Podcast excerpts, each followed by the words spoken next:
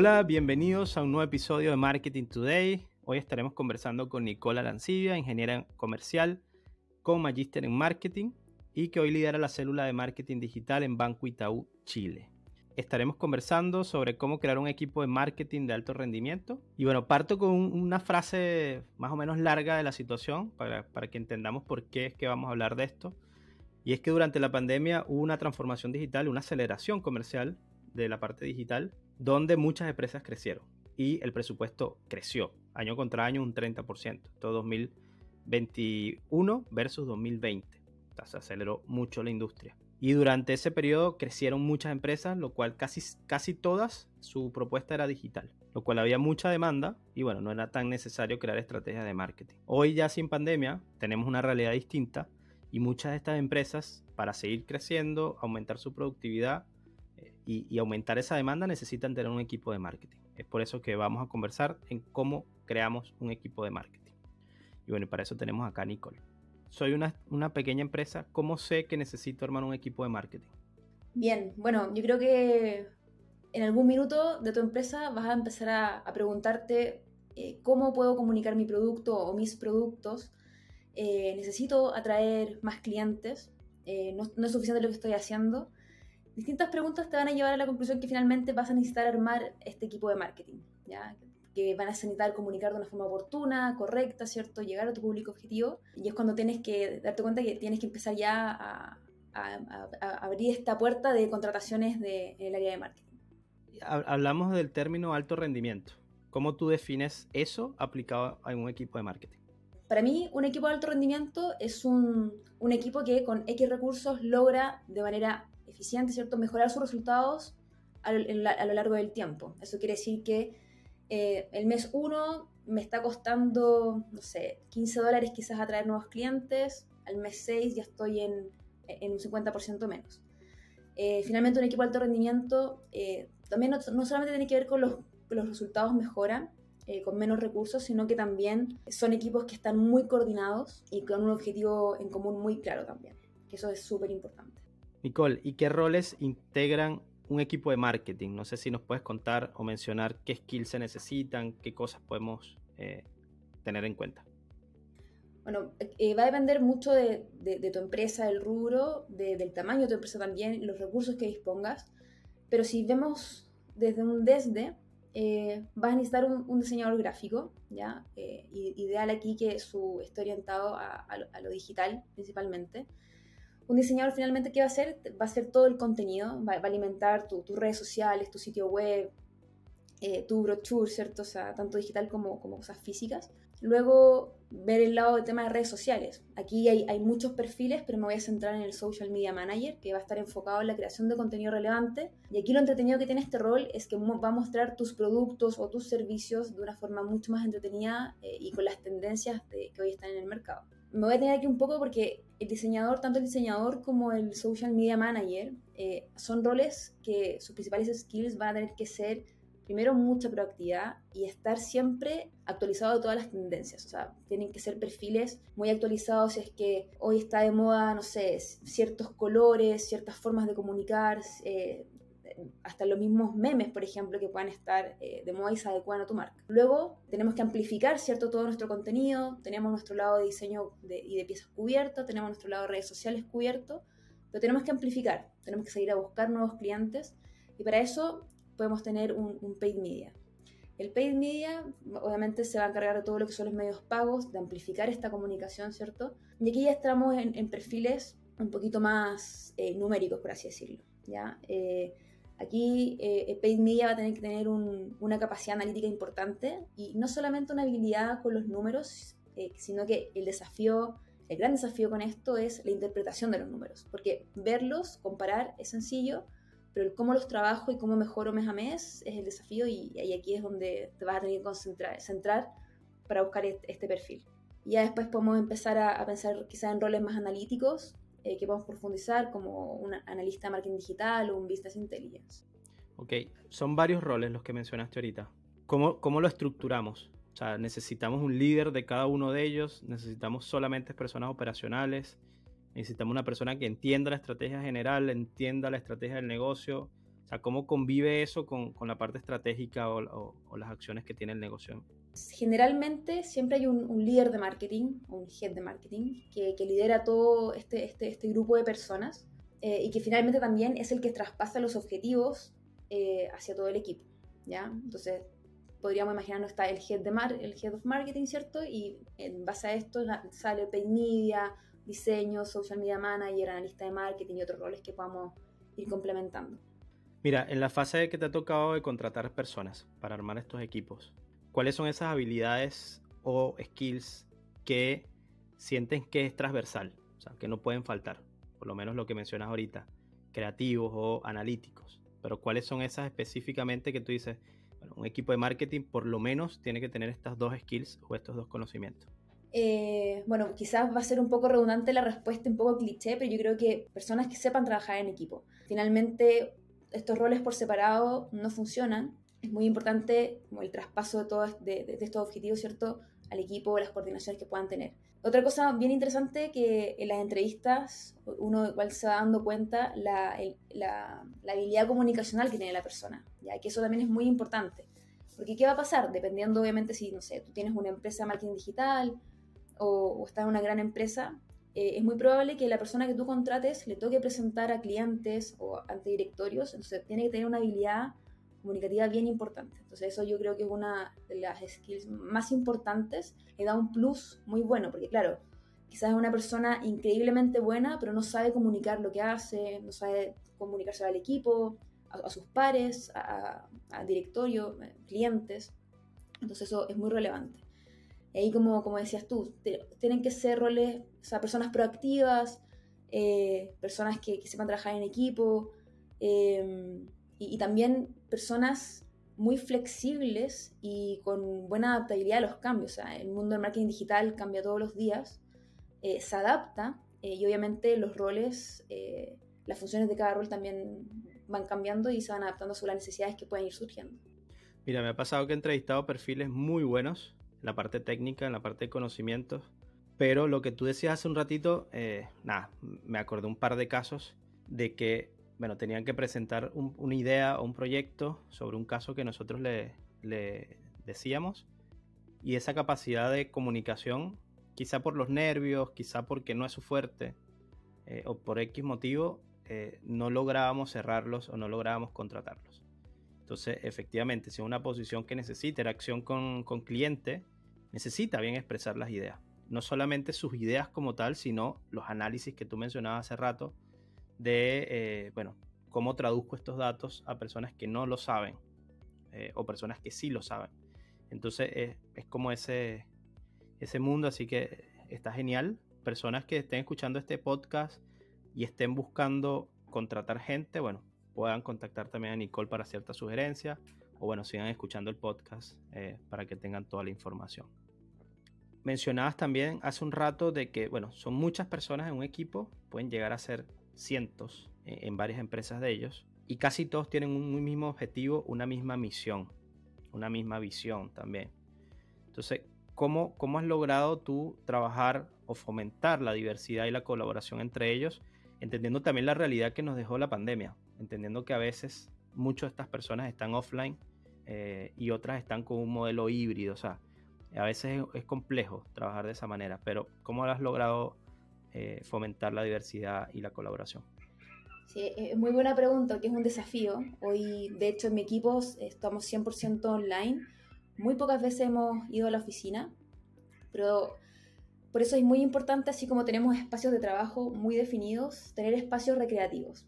Probablemente, bueno, en mi caso tengo gente que es de Viña, otros viven a las afueras de Santiago, entonces es muy complejo que nos podamos reunir, eh, pero sí podemos agendar una, una, reunión, reunión entre comillas, ¿cierto? Que sea más recreativo, donde podamos conversar cosas que no sean de solamente de oficina, no sé, ocupar los medios que tengamos, echar la, la talla, ¿cierto? A de, WhatsApp de repente.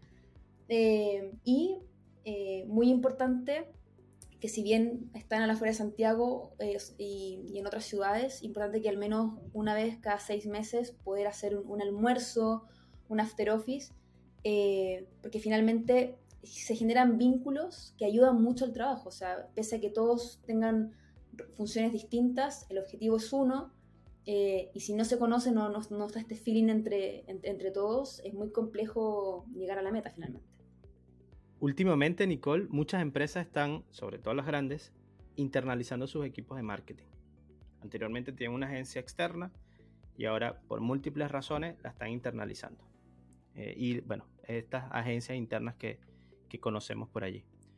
¿Cuál crees que ahora es el papel de las agencias de marketing tradicionales o las agencias externas? ¿Cómo convive este tipo de marcas con ambas, ambas agencias? Bueno, yo creo que eh, el rol que tienen estas agencias eh, quizás se, se, va a volver un poco más táctico. Si bien muchas empresas logran internalizar sus equipos, eh, siguen dependiendo de estas agencias externas por el lado creativo quizás o, ciertas herramientas que en algún minuto comentábamos que, que puedan ofrecer. Pero al fin y al cabo yo creo que las agencias eh, externas o, tradicionales, ¿cierto? Eh, van a seguir existiendo por muchísimos años más. ¿Por qué? Porque va a depender también de la empresa si tiene los recursos o no para contratar de forma eh, interna, ¿cierto? A todo el personal que necesita. Simplemente puede que la empresa no esté como objetivo internalizar, ¿cierto? Y, le acomoda la forma de trabajo de esa forma. Entonces, yo te diría quizás que se podría transformar en una parte muy pequeña que las agencias eh, se transformen, tomen un rol más táctico para ciertas campañas, por ejemplo, un cyber o, eventos culturales como Navidad, el Día de la Madre, el Día del Padre, pero, pero van a seguir teniendo un rol fundamental para muchísimas eh, empresas aún. Y eso yo creo que va a seguir así por muchísimos años más. Completando lo que, lo que estás diciendo, también yo creo que hay un rol tecnológico muy importante y de experiencia que tienen estas agencias muy grandes o chicas también. Que bueno, cuando uno parte armando un equipo entre una marca y no tienes tanto presupuesto, es difícil escalar como posiblemente se venía haciendo con la agencia externa. Por esto que estaba mencionando ahorita, recursos, cantidad de personas, tecnología, experiencia. Entonces, lo más importante, mi recomendación es tratar de convivir cumpliendo el objetivo principal y que, bueno, obviamente se puedan complementar. Nico, para que todo esto funcione como un reloj suizo, tienen que estar establecidos correctamente los procesos o las metodologías. ¿Cómo lo has logrado? ¿Con qué trabajas? ¿Cuál es esa herramienta o esa metodología que nos recomiendas? Súper, mira, yo creo que todos los equipos, marketing o no, eh, tienen que establecer una metodología de trabajo, una forma de trabajo que finalmente es como la columna vertebral de todo, ya para tener un orden, ¿cierto? Y en mi caso, eh, nosotros ocupamos metodologías ágiles, eh, específicamente el, método de Kanban, y que eso nos permite funcionar de una forma mucho más coordinada y estar al tanto de lo que hace cada uno sin la necesidad de estar hablando todo el día. Y eso también nos, da mucho más libertad para, para trabajar y, evitar tanto tiempo en, en reuniones, por ejemplo. ¿Y qué herramientas utilizan eh, con esta metodología? ¿Hay algunas específicas que ayudan a esto o puede ser un cheat en un doc eh, o algo un poquito más informal? Eh, mira, las metodologías ágiles, eh, y como para aclararlo, es simplemente hacer que el proceso sea mucho más eficiente, hacer que el proceso sea mucho más simple y efectivo. ¿ya? Esto se puede aplicar para cualquier equipo de trabajo. Eh, en, nuestro caso ocupamos eh, la metodología de Kanban porque es una de las más simples. Hay varias, pero Kanban es una de las más simples y no necesita herramientas tan complejas para usarlo. O sea, tú dijiste un ejemplo muy bueno, perfectamente lo podríamos tener en, un Excel, porque finalmente es el seguimiento de una tarea en, en, tres o cuatro pasos como máximo. Hoy nosotros estamos ocupando Jira. Jira es una herramienta muy, muy, muy potente yo te diría que yo lo ocupo un 10% de toda su capacidad, pero hay otras herramientas y que yo siempre voy a recomendar esta que es Trello. Trello para partir, y de hecho su versión gratuita es completísima, eh, es muy buena y permite trabajar esta metodología Kanban con K, eh, que es muy fácil y, realmente ayuda, ayuda mucho. O sea, la eficiencia del equipo incrementa eh, de forma impresionante. ¿Esta, esta, ¿Esta metodología interviene en todo el proceso o hay algo que sale la metodología. Mencionas ahorita que son tres, cuatro pasos, pero ¿cubre todo o hay algo que tú sientas que no cubre o que no es necesario cubrir? Puede entrar en cualquier etapa del proyecto porque realmente se adapta y tiene una flexibilidad eh, súper buena. Entonces yo diría que sea donde sea que esté la etapa de tu proyecto, eh, entre esta, esta metodología se va a adaptar perfectamente. Idealmente, obviamente, es que partamos desde cero, pero si no, casi al final, de todas formas, igual nos va a servir. O sea, hacer un seguimiento continuo de las tareas a través de este backlog, en tareas por hacer, el, en proceso y en revisión, eh, nos va a permitir estructurar eh, en la etapa en la que estemos. Y bueno, Nico, llegó el momento del mito o la realidad, segmento nuevo en los podcasts o en los episodios que estoy haciendo. Entonces, el momento mito o realidad en Marketing Today es, cuán más grande sea el equipo de marketing, mejores son los resultados. Muy buena pregunta. De hecho, quiero poner un ejemplo antes de responder. Es como cuando decimos, ok, nos está yendo bien, entonces vamos a, aumentar el presupuesto porque vamos a tener más resultados. Y muchas veces va a pasar que no es así. Finalmente uno deja presupuesto en las plataformas y lo único que hiciste fue aumentar tu costo por atraer nuevos clientes. Entonces, en mi opinión, voy a decir que es un mito. Tener más personas no significa mejores resultados. De hecho, es, más complejo, hay que hacer un seguimiento, ¿cierto? Una coordinación eh, mucho más exhaustiva también. Más equipos también es más responsabilidad, o sea, más personas en el equipo es más responsabilidad. Entonces, eh, finalmente, la cantidad de personas no debería, si está todo bien organizado, no debería haberse eh, afectado los resultados. Así que bueno, las personas que estén escuchando el episodio, si nos quieren dejar comentarios en, YouTube o también en, en Spotify, bueno, lo pueden hacer. También están los canales de Twitter, Instagram y TikTok para que nos puedan dejar respuesta a esta pregunta que voy a estar ahí lanzándola también para ver qué piensan ustedes. Nico, ¿y qué recomendaciones prácticas o consejos nos puedes dar con esta metodología? Mencionabas que existen varias, pero ustedes utilizan solamente Kanban. ¿Qué otra metodología puede existir por ahí, por si hay una persona que quiere indagar un poquito más? Bueno, ¿qué otras metodologías? Eh, también está el Scrum, que es una de las más famosas también.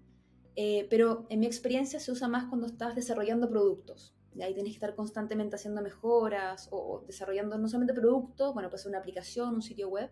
¿Qué recomendación daría? Bueno, las metodologías ágiles es algo muy atractivo, está muy de moda, pero eso no asegura el éxito cuando uno lo implementa. O sea, yo creo que es muy importante que cuando se habla de metodologías ágiles, entender que uno tiene que estar, tener la capacidad y la flexibilidad de adaptarla a tu equipo.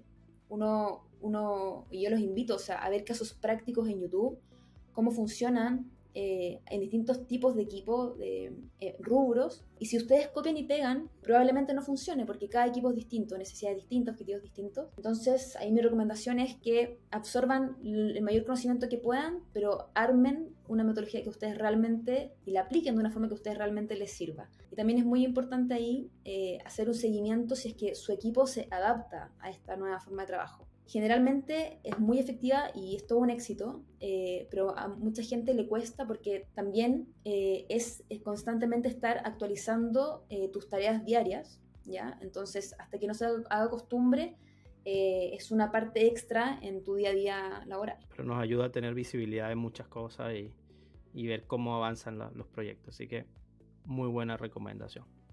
Y bueno, pasamos ahora a una parte para todas las personas que nos están escuchando que quieren aprender, que quieren empezar a trabajar con marketing digital y que no tienen a alguien que les diga, bueno, parte por acá.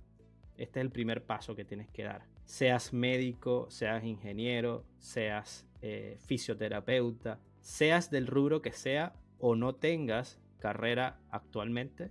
Eh, acá Nico nos va a dar recomendaciones para cómo lograrlo.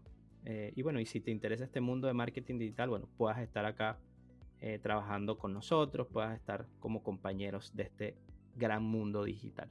Hace poco, eh, Digital Marketing Skills de Adobe sacó un estudio con las posiciones más cotizadas en el mercado dentro del equipo de marketing digital. La principal es SEO, que bueno, es una posición muy codiciada, hay pocos en el mercado.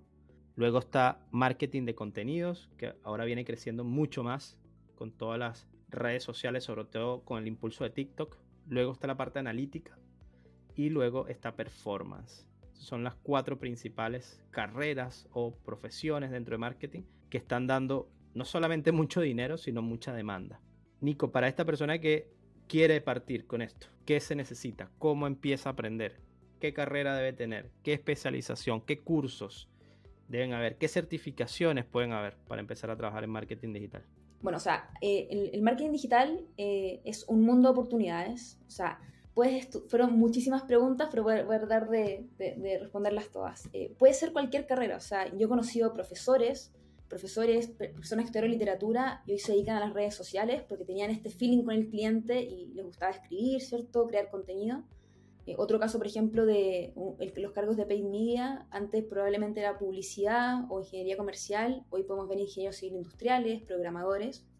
Entonces, en realidad, el abanico de oportunidades es increíble. ¿Por dónde partir? Yo creo que lo, primero es identificar todos los roles que, que, tiene el marketing digital. ¿ya? O sea, hay muchísimos, hay muchísimos nombres. Eh, ver cuál se acerca más a tus habilidades o cuál te gustaría explorar, ¿cierto? Eh, o el, que te tinque y en base a eso empezar a buscar eh, qué habilidades se necesitan. Por ejemplo, va a parecer mucho que para ser un, un, analista de marketing digital tiene que ser obviamente analítico, ¿cierto? esta sensibilidad por los números, tener conocimientos generales de marketing digital. y ahí es, bueno, es cómo, cómo parto, cómo, cómo me inserto en este mundo. Y para eso hay muchísimos cursos gratuitos o pagados mi recomendación, mi, recomendación siempre va a ser que, partan por los gratuitos porque realmente, por ejemplo, voy a destacar lo que, la, academia que tiene Google, que es una academia gigante con muchísimos cursos certificados y gratuitos, ¿ya? Si nos vamos a otro lado, por ejemplo, tenemos a Facebook, que también tiene un montón de cursos. Las certificaciones son pagadas, pero aún así eh, el abanico de, cursos y cosas que se pueden hacer eh, también es, es, muy amplio, ¿ya? Y esto es no solamente en especializaciones de herramientas, sino que también a nivel general como de qué es el marketing digital o cómo generar contenido y distintas cosas. Vayan aprendiendo la parte teórica con Google, con Meta, con TikTok, eh, con LinkedIn, eh, con Twitter. O sea, todas estas herramientas siempre tienen unas más complejas que otras o más completas que otras. Eh, toda la parte de aprendizaje. Elijan una, yo les recomiendo Google. Si ustedes manejan Google, van a manejar todo el resto porque es mucho más complejo. Y créense una cuenta de Google Ads, ads.google.com, créense ahí su cuenta ficticia, eh, no metan plata, tienen que asociar una tarjeta, pero no metan plata, eh, y van probando y van jugando con la herramienta, porque es mucho más nutritivo que te expliquen algo y tú lo vayas viendo en la herramienta cómo se ve, qué opciones tiene, qué opciones no tiene, y puedas ir afinando. Mi recomendación es que trates de ver o crear una pequeña página web de lo que te interese, puede ser del mismo marketing digital, cómo aprender marketing digital en 10 sencillos pasos, o cómo lo aprendí yo sin saber nada, por ejemplo, y empiezas a probar sobre eso. De cierta manera te va a dar esa, esa práctica teoría. Eh, y bueno, no está nunca de más que nos pregunten a Nicole, a mí o, cualquiera, o cualquier persona de los que he entrevistado en este podcast para también entender un poquito más. Porque pasa mucho de que las recomendaciones de personas que tienen años trabajando en la industria a veces es mucho más nutritivo que leerte una documentación. Entonces, eh, y también va a variar mucho de tu rubro. Normalmente estos cursos o estas certificaciones son muy generalistas, eh, lo cual si tú tienes un nicho muy específico, un gimnasio, eh, por ejemplo, o una asesoría legal, o un e-commerce, o algo muy puntual, Posiblemente no sea tan específico y te recomiendo que nos preguntes, que nos busques en LinkedIn y ahí nos puedas dar ciertas necesidades.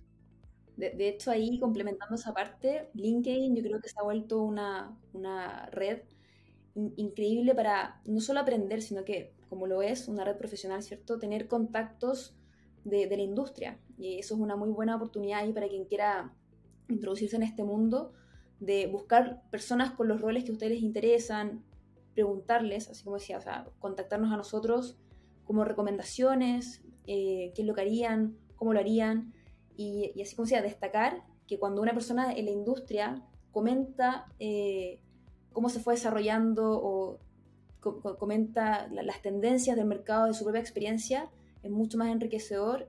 Eh, y ahí, como decía Ale, probablemente sea un complemento muy bueno y hasta mucho mejor que ir directamente a leer un, paper o algo así. O sea, siempre es bueno tener referencias, ver qué está pasando, actualizarse. Hace ratito Nicole decía de que marketing es una industria que cambia mucho y es así. Entonces, bueno, ábranse la cuenta de LinkedIn, si no lo tienen, empiecen a seguir personas. Yo ahí he encontrado cosas fascinantes y ahora con la inteligencia artificial también, bueno, empiezo, empiezo a nutrirme de información y, ahí prácticamente el cerebro te empieza a formar ideas y si te trabas con ideas, vas a ChatGPT y, y bueno, trata de, formalizar un poquito lo que estás queriendo hacer. Entonces es una red muy potente para este tipo de cosas versus eh, un TikTok, por ejemplo, ahorita, que también consigo muchos creadores de contenido muy buenos para que puedan tener formas de hacer las cosas distintas. Y con esa, y con esa última parte, Nico, que hablamos ahorita de, bueno, es cómo profundizar o cómo tener diferenciación con el rubro, eh, te quiero hacer una pregunta eh, para ver cómo podemos armar o ver si hay diferencias con dos rubros distintos al momento de crear un equipo de marketing. Por un lado, te pongo una empresa que ofrece asesoría legal y por otro lado, una empresa e-commerce que tiene 50 productos y su fuerte es vender productos online. ¿Cómo debería estar formados los equipos de marketing de estas empresas? ¿Hay diferencias? ¿No hay diferencias? ¿Cómo lo ves? Bueno, son rubros totalmente distintos, pero vamos a, vamos a darnos cuenta que vamos a encontrar roles muy similares en cada uno. Eh, finalmente, y probablemente por la dinámica que se tenga, que va a ser mucho mayor en, la, en, el e-commerce con 50 productos, eh, probablemente el equipo tenga que crecer un poco.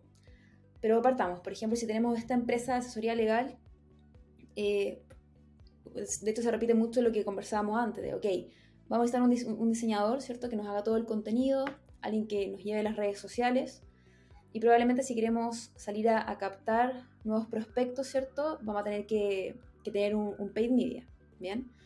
Eh, y probablemente con estos tres roles yo cubra todas las necesidades de, esta empresa porque y probablemente sus servicios no sean, sea, mucho más acotados. ¿Qué pasa si nos vamos a un e-commerce que tenga 10, 50 o, 1000 productos? Eh, ya, no, ya no solamente voy a tener que tener eh, el diseñador, alguien de redes sociales y, paid media, probablemente tenga que tener a alguien eh, que me trabaje con inteligencia de datos. ¿ya? Final, y que no solamente va a apoyar a, marketing, sino que va, a ser un, apoyo a toda la empresa. ¿ya? Que en este caso perfectamente podríamos hablar de un analista de marketing o, ya si nos vamos a, algo mucho más, más, específico, quizás a un business intelligence. Eh, entonces yo te diría que son roles, vamos a encontrar roles parecidos, pero probablemente la exigencia de un e-commerce va a ser mucho mayor porque eh, generalmente el e-commerce se tiene que adaptar a todas las campañas culturales, tiene que sacar promociones constantemente, em, eh, y, hay un juego ahí de, precios también que, va variando y para eso se necesitan probablemente más personas, y hay más personas involucradas también para llevar a cabo el cumplimiento meta, ¿cierto? ¿Y qué va a pasar? También, que es algo que se me había olvidado mencionar antes, que eh, finalmente el equipo de marketing, y sobre todo en un e-commerce, eh, bueno, y en muchas otras empresas, el área de marketing va a, estar de, va a ir de la mano con el área comercial. O sea, si trabajan como dos, dos áreas totalmente aparte, probablemente el éxito, cueste mucho llegar al éxito, pero si, si marketing trabaja de la mano con el área comercial, están alineados, coordinados con todos los lanzamientos, nuevos productos, eh, quién tiene mayor retorno, entre otras cosas, eh, va a ser mucho más fácil de, alcanzar los objetivos. Mira, ahí, mientras te escuchaba, eh, nada, se, me viene a la mente todas las empresas que, he podido ayudar eh, en este tema de marketing. Y eso que decías, la partecita última es vital. Y va a depender de cada negocio, de cada rubro. O sea, no hay una fórmula mágica. Si lo hubiese, bueno, estaríamos en, en la playa disfrutando. Dado que no hay una fórmula mágica, mi recomendación también complementando lo que dice Nico es que si tienes una pequeña empresa, trata de que todo sea marketing. Todo, absolutamente todo. No solamente las personas que estén sentadas o paradas eh, haciendo campañas publicitarias o contenido, sino desde tu logo, desde tus poleras, desde tus camisas, desde tu auto, desde tu trato con los clientes, desde el merchandising, tu página web, redes sociales cómo presentas el producto a los clientes, cómo escuchas a los clientes, a tus clientes. Eh, todo tiene que ser marketing. Si eres una empresa chica. Si eres una empresa grande, un Coca-Cola, hay otros temas en riesgo. Eh, la reputación, la tecnología, eh, cómo eres primero en la industria. Hay otros temas que no voy a entrar. Pero si tú eres esta pequeña empresa de una asesoría legal o producto de internet, trata de que todo se convierta en marketing. ¿Por qué? Porque te ayudará igual con los costos no van a ser después tan altos, no vas a tener que invertir tanto para que sea reconocida tu marca. Y ahí empiezan a jugar otras, otros factores para que obviamente tu CAC o tu ROAS o tu ROI, eh, bueno, sea obviamente mucho más atractivo. Atractivo en el sentido que sea menor, para que tengas mayores ingresos. Entonces, en ese sentido, traten de que todo lo que ustedes hagan lo piensen en marketing. Traten de que si tienen equipos de producto, equipos de marketing, contabilidad, eh, no sé, otras cosas, traten de que siempre esté muy en sintonía con todos ellos para que lo que decía Nico tenga sentido. Viene un producto, marketing no, no diga, wow, tenemos que lanzar un producto esta semana y no sabíamos que teníamos que lanzarlo. Es mucho más rico poder tener una planificación con tiempo, eh, porque a Nico se le puede servir una idea, a el otro le puede servir una idea, y si no tenemos ese tiempo para planificarle, hacerla bien, bueno, salen cosas a veces muy buenas, pero la gran mayoría salen mal por una mala planificación. Entonces creo que con esto les puede dar esa idea eh, un poquito más amplia y bueno, tomen nota para eso. Ah, gracias Nico. ¿Algo que quieras decir para cerrar? ¿Alguna recomendación? ¿Algún mensaje? Yo creo que eh, obviamente dejarlo todos súper mega invitados a, a, introducirse en este mundo del marketing digital. Eh, e, es un mundo gigante, o sea, si bien tú puedes dedicarte a un área eh, y quieras explorar otra y otra y otra, jamás se va a acabar, es un aprendizaje continuo. Así que, nada, atreverse a todos quienes estén escuchando eh, y empezar a generar desde contacto también, que, que, es muy importante. Pero nada, yo creo que lo principal es atreverse y probar y descubrir.